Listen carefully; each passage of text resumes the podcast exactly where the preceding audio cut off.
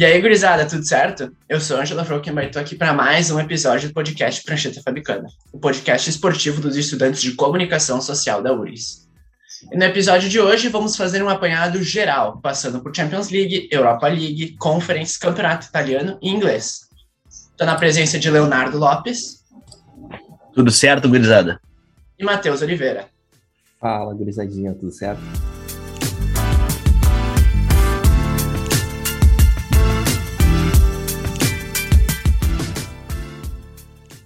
E vamos começar então falando do campeonato inglês, né?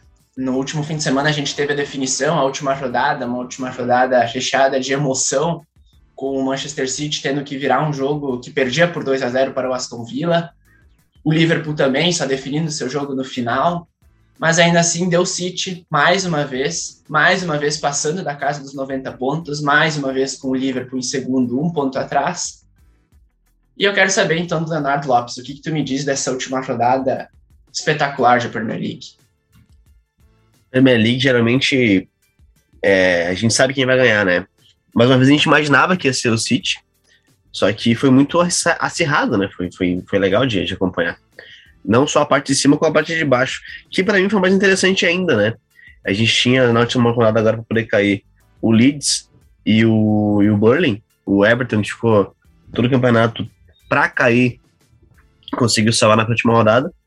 E o Leeds, por um gol, né, conseguiu se salvar e empurrou o Burnley para a Série B do, uh, do inglesão, né, gurizada. E o Liverpool sagrou, o Liverpool sagrou o vice-campeão novamente, porque o City, como o Angelo ressaltou, conseguiu fazer a virada nesse time do Aston Villa que, que se encaixou, se encontrou, se perdeu, assim, se encontrou durante a competição. Só que o Gerrard, né, cara, ele fez que nem o Rogério Senna, ele tirou o, o ácido do time no meio do jogo e sofreu a virada, né? Por que tirar o Coutinho, Gerrard? Mas tudo bem. Eu acho que o City mereceu ganhar por todo o conjunto da obra. É, o, o City gosta de proporcionar grandes jogos na última rodada do campeonato inglês, né? Já foi campeão contra um dos principais clubes ingleses nos descontos com o gol do Agüero, aquele gol salvador para encerrar a fila. Dessa vez não foi preciso tanta dramaticidade assim, não foi nos descontos, mas foi um pouquinho antes.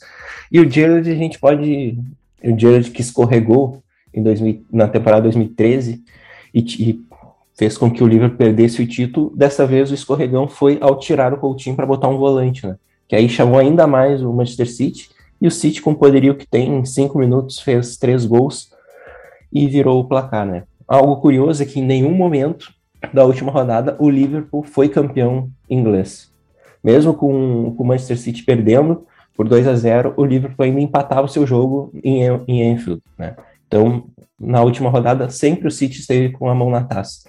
Quando o, Liverpool faz o 2 a 1 com, com o Salah, o Salah extrapola, exalta como uma noção e fica feliz por 10 segundos até um torcedor na arquibancada falar que o City está vencendo o jogo e transformar a euforia em decepção, foi, é, seria um grande capítulo, né? A gente vê o Salah com tudo que, que ele perdeu nessa temporada, foi não vai para a Copa, perdeu a Copa das Nações Africanas, se lesionou, ficou perto de perder a final da, da Champions, voltar a campo e fazer o, o gol salvador seria uma linda história, né? Mas infelizmente o futebol não quis que fosse essa a verdade. Né? E o Léo já mencionou também o rebaixamento. Né?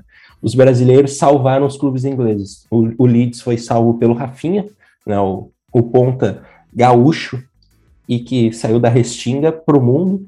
E o Everton foi salvo pelo Richarlison, né? que nos últimos jogos pegou a responsabilidade para si e fez gols e assistências importantes para manter o clube na primeira divisão. E vocês falaram do Everton, que se salvou na penúltima rodada, e ali é um, um roteiro muito bacana também, né? Nivelado por baixo, a temporada do Everton não tem nada de se romantizar, porque foi desastrosa, um clube da magnitude, do tamanho do Everton, clube recordista em participações de primeira divisão em Premier League, não, não é de se exaltar que tenha se salvado, mas ainda assim, na penúltima rodada, virou um jogo que perdia por 2 a 0 né? Torcida invadiu o campo, sinalizador, enfim, foi, foi uma festa legal, mas que não dá para exaltar tanto assim também. E na ponta de cima, acho que vocês falaram muito bem. O título estaria em boas mãos em qualquer um dos dois clubes.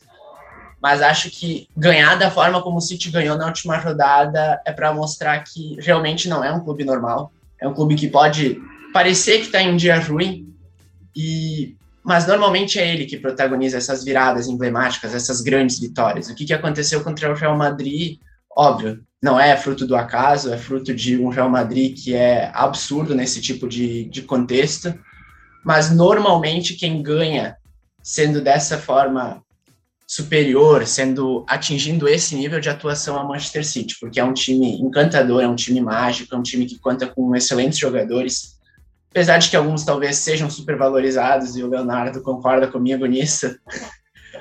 Mas acho que o City, assim, não, a gente não pode naturalizar o que faz o Guardiola na Premier League. E também falar da festa legal que fizeram, né? O, o Pep Guardiola se jogando só de cueca no, no vestiário é uma imagem que certamente eu nunca mais vou esquecer na minha vida, pro bem e pro mal, né? E para não deixar de pontuar, Tottenham na Champions League, né? Importante, na última rodada fez 5 a 0 no Norwich. O Son conseguiu marcar dois gols e se atirar na, na artilharia da competição. E destacar também, então, Tottenham conseguiu a quarta vaga para ir para a Champions League, Arsenal e Manchester United na Europa, West Ham na Conference.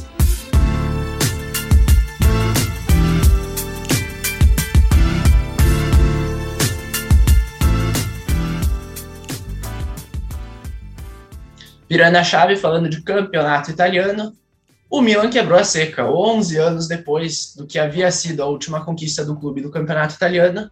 O Milan volta a ser campeão nessa temporada 2021-2022. E me fala, Zé, o que tu acha desse título, desse reencontro do Milan com a taça italiana? É, o Milan fez, em alguns momentos, até parecia fazer força para perder o título. Né? A Inter chegou a encostar um, um pouco na, na liderança do campeonato italiano. Teve momentos que o Milan esteve alguns pontos atrás do líder e mesmo assim o Milan buscou o título, né? Muito por causa do Rafa Leão, né? Talvez um dos principais jogadores da temporada do Milan e também do Giroud com gols importantes também, né? A gente pega no pé do, do Giroud pela Copa do Mundo de 2018, que ele não teve uma finalização no gol, mas ele é vencedor por onde passa, né? Foi vencedor no campeonato francês, foi vencedor na, na Inglaterra e agora fez o Milan voltar a ser campeão, né? Algo que é bem importante no cenário italiano. Talvez algo a, que a gente mencione do campeonato italiano é a, o campeonato melancólico da, da, Juventus, né? A gente esperava um pouco mais da Juventus, principalmente com o poderio financeiro que tem para fazer boas contratações, e a Atalanta também nessa temporada não brilhou tanto quanto nos últimos anos. Né? A Atalanta vinha surpreendendo, perdeu o, o Grozens no meio da temporada e isso também afetou o time. Né? Já na parte de baixo, né, cara, a gente teve três rebaixados, a Venezia, o Genoa e o, o Caregli. O Caregli que na última rodada jogou contra o Venezia e era só vencer para conseguir escapar, né? E ficamos 0 a 0 com a Venezia, que foi o último colocado, foi o Lanterna. E assim ficou nesse 7. Se salvou a Salernitana, né?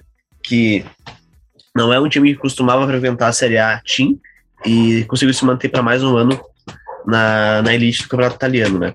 E sobre a vitória do, do Milan, eu vou te confessar que eu não estava muito ligado, não estava acompanhando muito.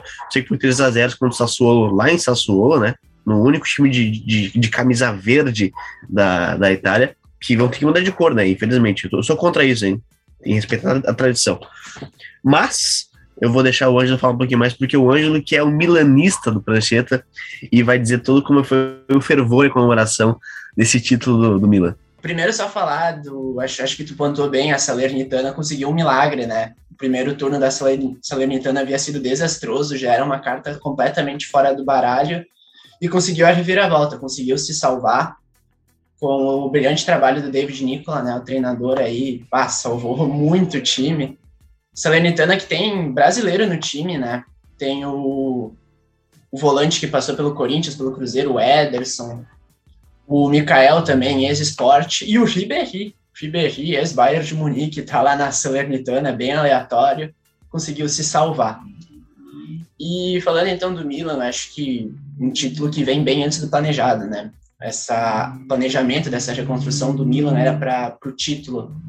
Não estava planejado ser campeão já nessa temporada, apesar da temporada passada ter sido muito interessante. Né? É, e é um projeto que está então caminhando mais rápido do que a gente esperava, né? E olhando para campo, olhando para a bola, para dentro do campo, acho que tu encontra alguns protagonistas nenhum disparado protagonista, mas alguns protagonistas bem pontuais, assim.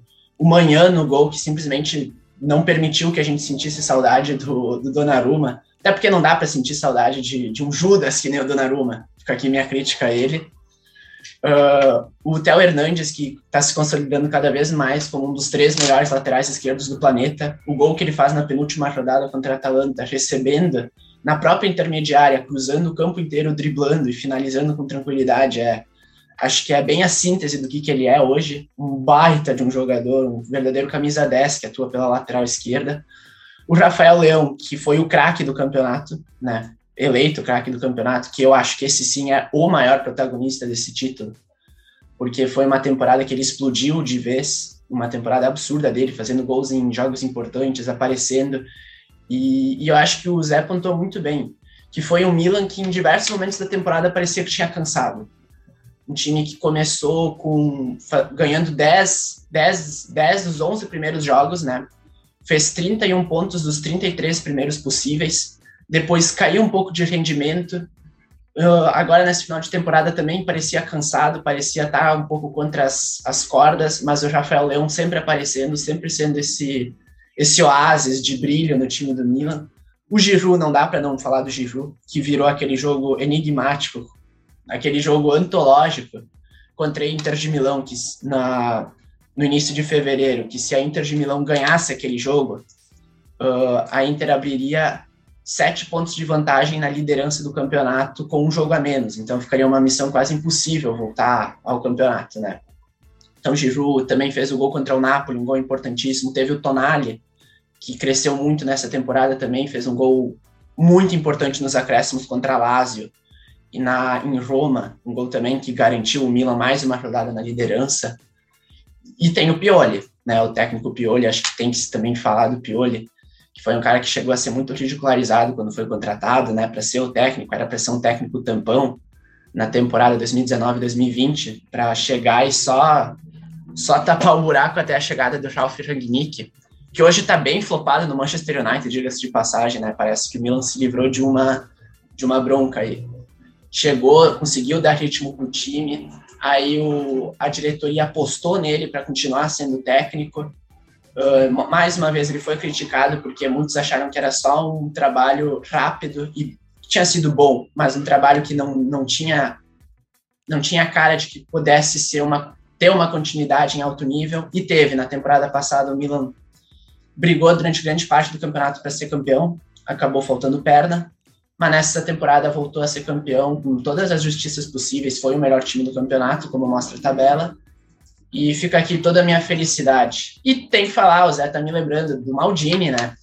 O filho do Maldini campeão como jogador, mais um título para a família Maldini, e mais importante que ele dentro do campo é o pai fora, né? O o Paulo Maldini está se mostrando um excelente executivo, um excelente diretor de futebol e está colocando o Milan no patamar onde ele deve estar.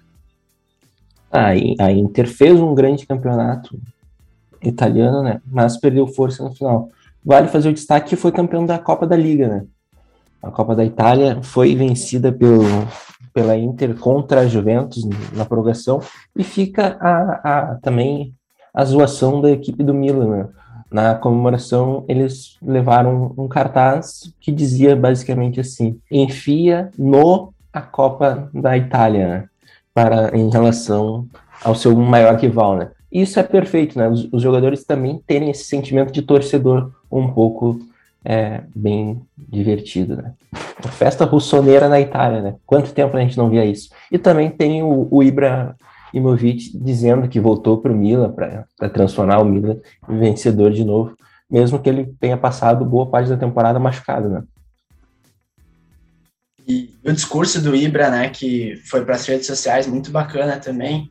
E também a comemoração dele, né? O Ibra é um grande personagem, entrou depois no campo carregando um champanhe e um charutão, né? Pô, que personagem é o Ibra.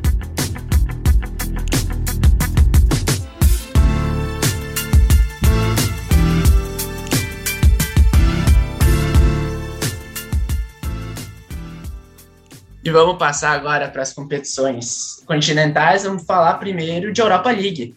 Na Europa League, o Frankfurt bateu o Rangers nos pênaltis em Sevilha e foi campeão da competição. Bom, essa, essa, essa, essa final foi a mais surpreendente, né? Toda a, se a gente pegar o começo da, da Europa League, a gente não imaginava que seria o, Frank, o Frankfurt e o Rangers na final, né? Isso foi, foi bem surpreendente. A toda a corrida dos mata-matas, tinha times como o Barcelona, que foi quem o, o foi a grande partida do Frankfurt, né? Aquela vitória lá no, no, no Camp Nou certamente não vai ser esquecida tão cedo. E eu acho que para a história, né, foi, foi merecido a vitória do, do, do, Frankfurt. Foi, foi o melhor time do que o Rangers na competição. Foi o melhor time que o Rangers na final. Foi superior ao Rangers. Levou um gol num, num erro da zaga teve o erro do brasileiro Tuta, né, na parte defensiva. Imagina, imagina se o Frankfurt não vir esse jogo, como é que estar a cabeça desse cara? Mas, felizmente para o Tuta, o Frankfurt conseguiu empatar e conseguiu levar na, nas penalidades a, essa taça que não vinha para os armários de Frankfurt há muito tempo. Nessa final, a gente tem três heróis, a gente pode dizer, na equipe de Frankfurt. Né? Primeiro, o Kostic, que deu a sua sexta assistência na Europa League ao cruzar para o Borré fazer o gol de empate, né? Então é sempre importante trazer que o colombiano marcou mais uma vez, né? Virou um grande amuleto da equipe do Frankfurt, fazendo gols importantes nessa caminhada, né? Também a gente não pode deixar de mencionar o goleiro Trapp. Principalmente na prorrogação, ele salvou a equipe alemã, pelo menos em duas oportunidades, que o Rangers estava com a chance de conquistar o título, né? E nos pênaltis, a gente teve de novo o Ramsey fazendo coisinha, né? Primeiro que ele entra já nos minutos derradeiros da prorrogação, entra, ele, ele bate o, o galês, finaliza mal o pênalti, bate bem mal o pênalti, Trap faz a defesa e temos a redenção da não é tragédia, como que é o, a maldição. E temos a reedição da maldição de Ramsey, que geralmente quando ele marcava o gol importante, algum famoso morria. Dessa vez, o famoso foi o Rangers, que morreu na beira da praia e ficou sem a taça. Eu acho que vale só, só a menção aqui de que o Frankfurt foi campeão invicto, né? Então, quando uma equipe é campeão invicta, tu, tu não consegue colocar nenhum ou tu precisa se esmerar muito para encontrar defeito na campanha, né? Enfim, uma final que eu, eu já, a gente já tinha falado aqui, que era uma final bem interessante, porque são dois clubes que vieram da Europa League desde o início, né? Dois times, dois times bem simpáticos, né? E o Frankfurt, com a com o título, vai voltar a uma Champions League depois de 62 anos de ausência. E, e sabe qual foi o último jogo que Frankfurt disputou na final da. E sabe qual foi o último jogo que o que o Frankfurt disputou na Champions, meu amigo Zé? Sim, foi a final contra o Real Madrid, né? Só que aí eles saíram derrotados na final e nunca mais voltaram a Champions. Talvez um trauma, né? Tomar, tanta surra do, do Real Madrid que não, não queremos voltar para Champions.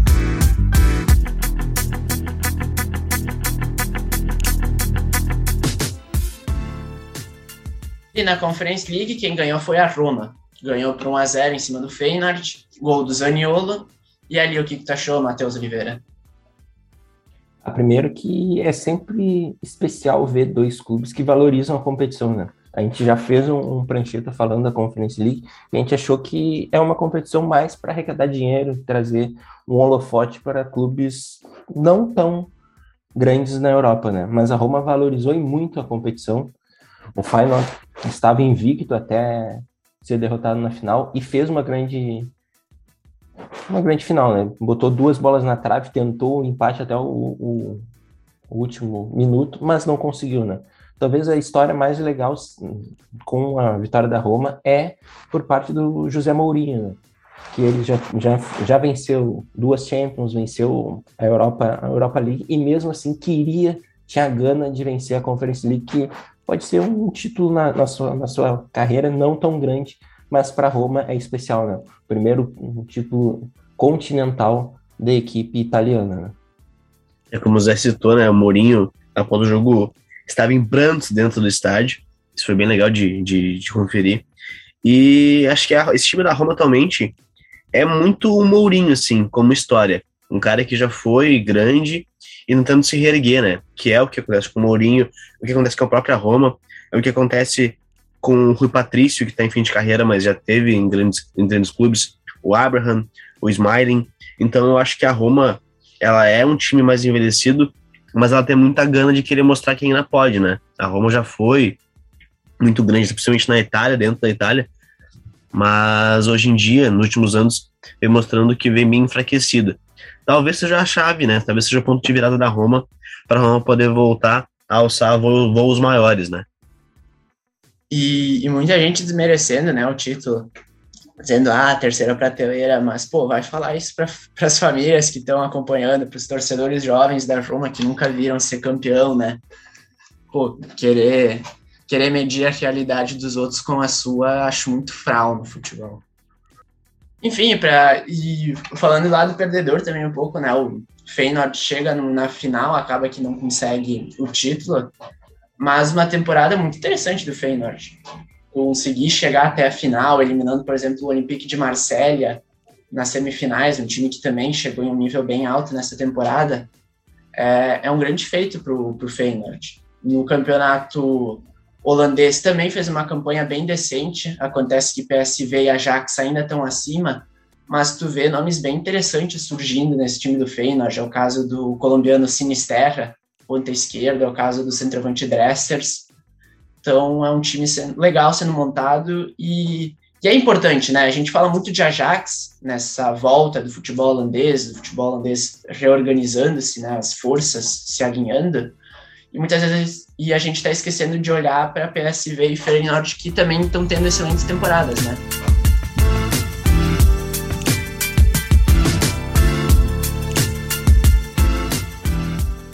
E nesse final de semana, dia 28 de maio, no sábado, a gente vai ter com certeza o jogo mais esperado da temporada europeia, final da Champions League. De um lado, Real Madrid, 13 vezes campeão da competição, do outro, Liverpool, com seus seis títulos, caminhada diferente, Real Madrid com um caminho bem mais pesado para chegar na final. Liverpool, na minha opinião, jogando um futebol melhor durante essa temporada. Como é que tu me avalia essa final, Leonardo Lopes? É a grande vingança de Mohamed Salah, né? Em 2017 ele teve aquela lesão com o açougueiro, o criminoso Sérgio Ramos, as pessoas costumam defender, falando que é um grande jogador, para mim é só um marginal que agride os outros. O Salah foi, saiu daquela, daquela final lesionado e a, na época, né, riscou até não participar da Copa 2018, mas infelizmente ele, ele competiu, ele participou, não jogou nada. É, mas, mas eu acho que o... participou em condições físicas bem complicadas, né? Foi uma, Exato, uma participação totalmente deteriorada pelo Sérgio Ramos. Exatamente, Sérgio Ramos, o culpado de tudo. Se, a, se o Egito não chegou às oitavas, a culpa é de quem? Sérgio Ramos. Não quero fazer rusgas entre países e mexer na geopolítica, hein? Mas eu acho que isso poderia causar uma guerra. Enfim, vamos seguir aqui. É, agora, a final é diferente, né? O Sérgio Ramos não tá do lado do Real Madrid e o Salah segue do lado do Liverpool, né? Mas eu acho que o Liverpool vem muito com, com faca nos dentes querendo essa, entre aspas, vingança da, da, daquela final, que foi 3 a 1 pro Real. Eu enxergo o Liverpool como melhor futebol, só que, cara, depois de tudo que o Real Madrid fez nessas Champions Leagues, das viradas que ele proporcionou, eu não consigo botar o Liverpool como grande favorito, apesar de ter melhor futebol. Então eu tô muito ansioso para esse jogo, vai ser bem legal de acompanhar. Eu torcendo pro Liverpool, não vou mentir, mas com medo, confesso. É, teremos uma grande final, né? Tem o episódio Salah versus Real Madrid, tem também a para ver se o Benzema conquistando a Champions, talvez com um protagonismo que ele nunca teve numa Champions League, né? Outrora, que antes era sempre o, o Bale na final sobrando, ou o Cristiano Ronaldo levando o Real Madrid com seus gols de pênalti, às vezes não, não sendo na bola parada, mas sempre deixando seus gols, né? E o Benzema ficava ali como um, um coadjuvante, né? Mas nessa temporada ele é o principal jogador do Real Madrid. Também a última partida do lateral Marcelo com a camisa do, do Real Madrid, né? O Marcelo que é o maior vencedor da história do clube merengue, algo gigantesco, né? E o Marcelo tem muita qualidade também, né? Aí a gente pode ver o Raio, o Vinícius Júnior conquistando a Champions também, mas do lado do, do Liverpool a gente pode mencionar um time com lesões, né? O Thiago, no último domingo, ele saiu lesionado, ainda não voltou aos treinamentos, não foi visto pela imprensa treinando, né? Pode ser que o, o Klopp esteja escondendo o espanhol por enquanto, mas teve a volta do Fabinho e do Salah completamente liberados do, do departamento médico, né? Isso é bem importante para a equipe do, do Liverpool. Falando na final, no, no último encontro, teve o episódio Karius, né?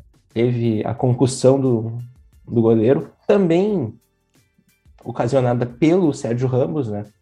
Que depois a, as imagens chegaram e o, e o Karius entregou pelo menos dois gols, né?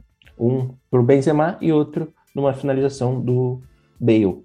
Aí o, o Liverpool foi ao mercado e trouxe o Alisson, né? Que fechou, fechou o gol da equipe inglesa. Né? Então tem, teremos boas perspectivas para a final e talvez a grande final dos últimos anos também.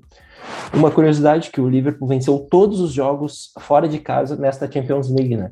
É algo que impressiona e que pode fazer jus nessa, nessa final. Vamos ver o que o sábado nos apresentará. Torceremos pelo Liverpool, que é o que o cidadão de bem, o verdadeiro cidadão de bem deve fazer. Né? Eu, uh, eu fecho muito com o que o Léo falou. Acho que o Liverpool hoje joga um futebol uh, mais competitivo, um futebol mais em alto nível, mas o caminho, o traçado do Real Madrid me impede de colocar o Liverpool como favorito. Acho que no mínimo é um jogo sem favorito. Uh, enfim, mas acho também que o fato do Liverpool ter tido um caminho mais fácil, encarando equipes de um pouco menos peso, de um pouco menos qualidade, ainda que Vila Real, Inter de Milão sejam times bem competitivos, né? E Benfica também. Uh, mas eu. mas eu entendo que, que o Liverpool é um time já muito provado, né? Um time muito cascudo, que já de muita experiência. E por isso eu também acho que vai ser o desafio mais difícil que o Real Madrid tem nessa caminhada, né?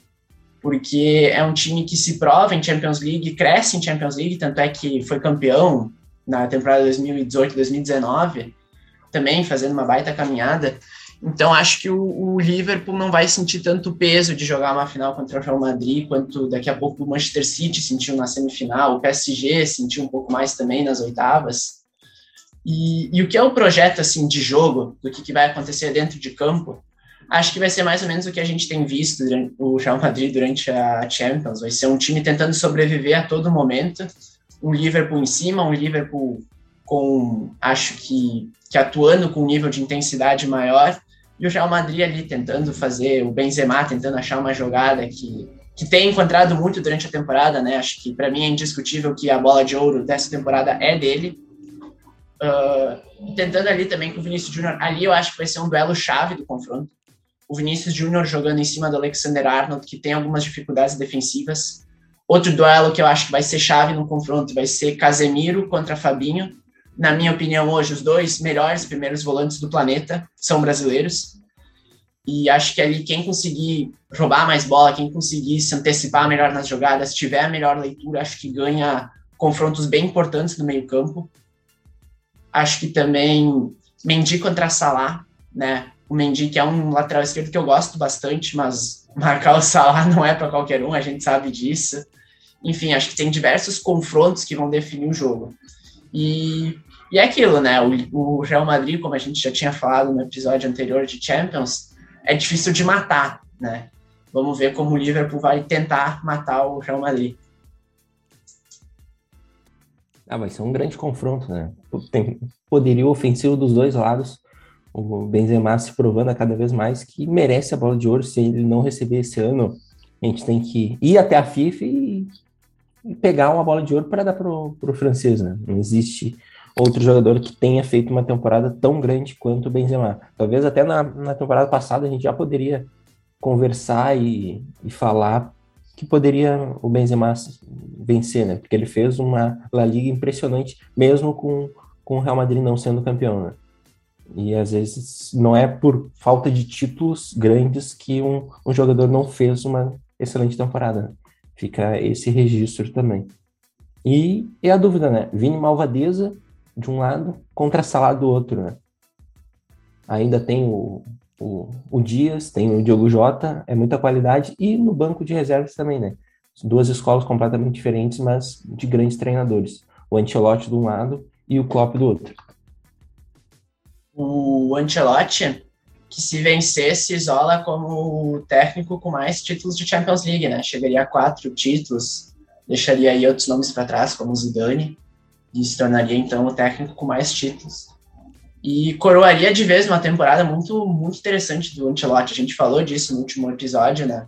A gente falou que o que, o que se desenhava para a carreira do Ancelotti é mais ou menos o que a gente vê para o Mourinho, né? Pegar times de segundo, terceiro escalão a partir de agora, já sem o mesmo brilho de antes, mas o Real Madrid to, ele topou o desafio do Real Madrid porque conhece muito bem a casa, já foi campeão da Champions pelo clube e temporada muito bacana. Acho que é um time legal de se ver jogar um time que tu vê ideias ali, tu vê que ele consegue desenvolver muitos talentos. O, o Modric, cara, a gente fala que o, quanto tempo a gente não via o Modric fazer a temporada que ele faz hoje, né? Sempre foi um grande jogador, mas essa temporada lembra os melhores tempos de Modric, né? Enfim, muitos outros jogadores aí conseguiu definir muito bem a zaga ali, o Alaba e o Militão. Simplesmente não. O Léo, o Léo falou do Sérgio Ramos, não dá para sentir mais saudade do Sérgio Ramos e do Varane, que foram excelentes pelo clube, mas hoje o Militão e o Alaba estão em um grande nível. Enfim. É, o Ângelo citou, né, o Alaba, né, como, como zagueiro, o que é muito estranho, né, porque o Alaba, esse austríaco, ele é muito versátil, né, a gente vê na, no, na seleção da Áustria, ele joga como meio campo, na, no, no Bayern ele era um lateral, e agora no Real Madrid ele atua como zagueiro, um, um cara mais defensor. É, só destacar isso, o Militão, é, eu acho um puta zagueiro. É, tem gente ainda na minha família, o meu irmão, Everaldo, o meu irmão, ele fala assim: ah, o Militão é podre, o Militão é muito ruim.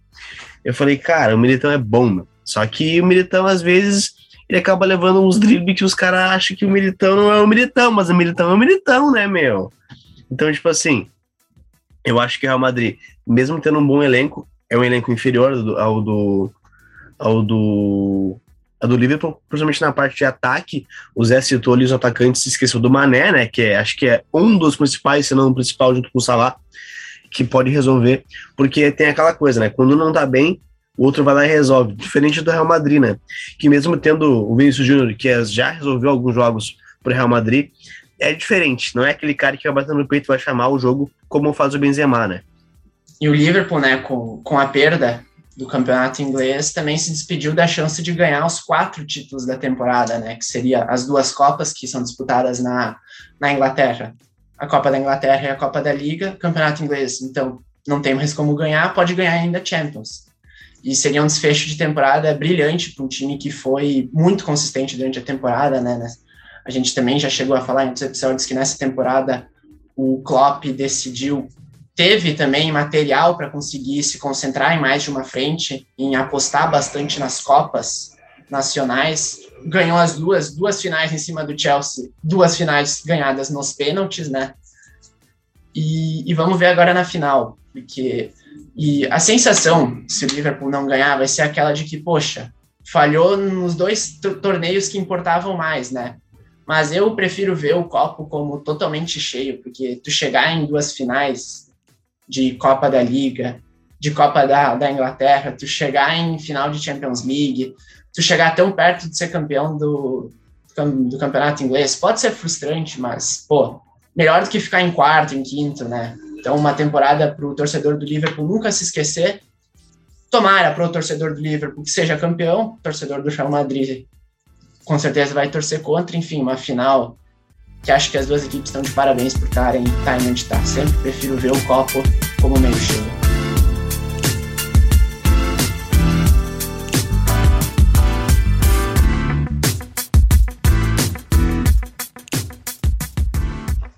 Chegamos ao fim de mais um episódio. Agradeço demais a quem nos ouviu até aqui. Aproveito para pedir que nos sigam em nossas redes sociais, arroba Prancheta Fabico no Twitter e arroba Prancheta Fabicana no Insta. E eu me despeço, mas perguntando quais são os teus destaques da semana, Matheus Oliveira? O maior destaque da semana é a volta a campo do maior argentino que já pisou na história deste planeta, né? Walter Kahneman voltando a jogar pelo Grêmio, né? Com a camisa tricolor e naquele estilo Walter Kahneman, brigando por cada bola e não importando o adversário, né? Isso é fenomenal. E é mais uma taça no armário para o Grêmio, né? O Grêmio, o maior campeão da história da Recopa Gaúcha, com três títulos, né? Estamos vendo a história diante dos nossos olhos, né? Apesar de um ano bem ruim do Grêmio, uma Série B péssima até aqui e com uma direção de merda que o Grêmio tem hoje com Romildo e Denis, né? Então tem muita coisa errada, mas a volta do Kahneman é um alento para um torcedor que sofreu tanto nos últimos meses. Abraço, Zé. E eu quero saber também do Leonardo Lopes. Qual é o teu destaque da semana, Léo? Eu, né? Eu não vou ser tão cubista quanto o Zé. Não vou xingar ele novamente, vai ficar só, na, só entre nós o meu xingamento contra o Zé. E destacar os clubes cearenses, né? Tanto o Ceará como o Fortaleza, que não vem fazendo boas campanhas no Brasileirão agora, atualmente. O, seu, o Fortaleza ele é o lanterna e tem que se cuidar para não acabar não caindo. Mas o, o Fortaleza em 2017 estava na Série C e hoje em dia, agora 2022, cinco anos depois, ele está nas oitavas da Libertadores, numa grande partida contra o Colo-Colo lá, lá no Chile, um 4 a 3 era um jogo decisivo, né? Quem ganhava passava para a segunda fase. E o time do Ceará, na sua Miranda, né? A famosa Sula Miranda, o Ceará foi o primeiro colocado do seu grupo, né? Que só passa primeiro para as oitavas de final, para os playoffs, para os mata-matas. E o Ceará passou e passou com louvor, né, cara? Seis jogos, seis vitórias, 17, 17 gols marcados e apenas um gol sofrido, né, cara? Tirou o Independente de, de Avejaneda, que é um grande expoente. Ah, hoje em dia ele é só a sombra do que já foi no passado, mas ainda é um grande clube da, da, da, da América Latina. E o Ceará conseguiu eliminar o, o Independente indo para as oitavas da Sula Miranda, né? Assim como o Inter, que tá, na, tá sendo nas oitavas, hein? Esse ano vem taça, tomara. Vamos rezar? Vamos fazer uma oração. É, de fato, um grande momento no, pro futebol a nível continental do Ceará, mas tem que abrir o olho no Brasileirão, né? Fortaleza e Ceará são, respectivamente, o lanterna e o vice-lanterna da competição. Então, vamos, vamos prestar atenção aí e o meu destaque da semana vai ficar por conta do Hamburgo da Alemanha.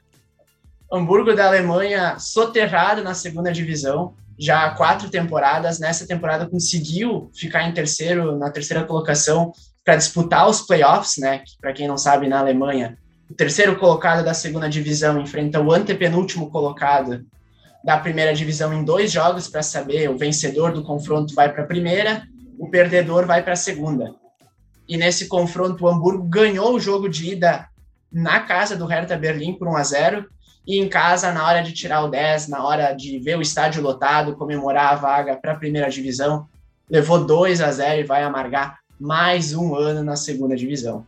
Inclusive tem aquela a famosa famoso relógio que ficava no estádio do Hamburgo que marcava quanto tempo o clube estava na primeira divisão porque foi o último clube da Alemanha a cair para a segunda divisão. E eu proponho aos, ao clube do St. Pauli, grande rival do Hamburgo, a colocar um relógio marcando quanto tempo o Hamburgo já está na segunda divisão. Acho que seria uma baita, baita brincadeira. Eu sou Angelo Rockenbach, esse foi mais um episódio do podcast Prancheta. E, como diria Gerd Wenzel, tchau, tchau!